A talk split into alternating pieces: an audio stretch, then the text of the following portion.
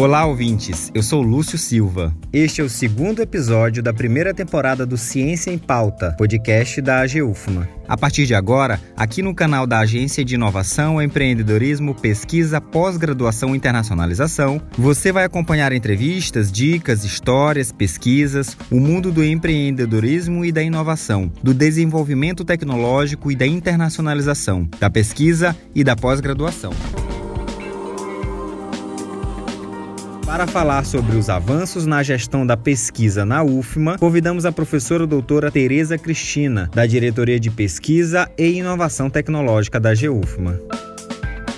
Professora, seja bem-vinda. Como a universidade se posicionou com relação aos projetos de pesquisa no contexto da pandemia? Continuamos trabalhando de forma regular, só que remotamente. No período da pandemia, de um total de 964 projetos vigentes entre março e julho desse ano, 700 projetos de pesquisa e inovação foram avaliados pela Coordenação de Projetos de Pesquisa e Inovação, a CPPI, que é vinculada à Diretoria de Pesquisa e Inovação Tecnológica, sendo mais da metade desses projetos com financiamento público. Vale lembrar que, mesmo com a pandemia, o número de submissões de planos de trabalho PIBIC e PIBIT aumentou. Programas de PIBIC, Iniciação Científica e mais especificamente PIBIT, que é de Desenvolvimento Tecnológico e Inovação, foram totalmente realizados no módulo de pesquisa do SIGA. Essa alteração ela foi amplamente comunicada e foi uma estratégia para a aproximação dos programas, de forma a incentivar os pesquisadores da UFMA a participar de forma bem ativa em ambos os programas. A proposta é tornar o processo de avaliação mais distribuído ao longo do ano, de forma a se poder incentivar a participação de pesquisadores, também promovendo a divulgação desses projetos científicos e tecnológicos, de forma a propiciar o desenvolvimento econômico e social do nosso Estado. Professora, as novas resoluções vão nos trazer melhorias. Como ficará a nova política de pesquisa e inovação? Essa é uma pergunta importante.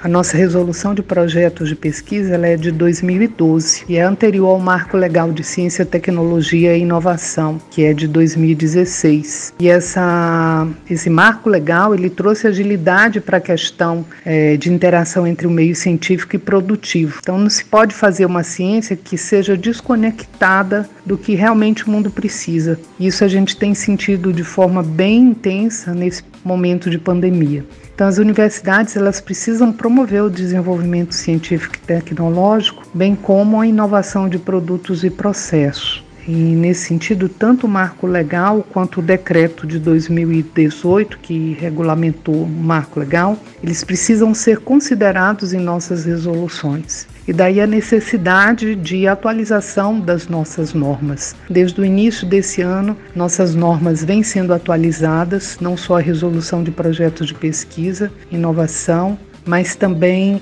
de política de inovação e de iniciação, de forma que todas essas questões que envolvem inovação possam ser vistas de uma forma mais abrangente, mais participativa e mais atual. Quais os principais desafios para a gestão da pesquisa científica, tecnológica e de inovação na UFMA? O maior desafio é tirar do papel que está sendo regulamentado e transformar em ações concretas. Nós precisamos juntar os elos dessa corrente que move o desenvolvimento científico, tecnológico e de inovação. Ainda tem muita coisa a ser feita, mas nós esperamos que possa ser um bom avanço, as resoluções possam trazer uma agilidade que é necessária para pesquisa e inovação e que possa realmente resultar em avanços científicos e tecnológicos. Professora, nós agradecemos a sua participação e parabenizamos a gestão realizada frente à Diretoria de Pesquisa e Inovação Tecnológica da GEUFMA. Eu gostaria de agradecer o imenso apoio que a gente vem recebendo do pessoal da comunicação da GEUFMA, e também de todos os setores que nos ajudam a fazer funcionar e integrar a diretoria de pesquisa e inovação tecnológica, também assim como suas coordenações de projeto de pesquisa e inovação e também dos programas PIBIC e PIBIT. Muito obrigada pelo empenho de todos.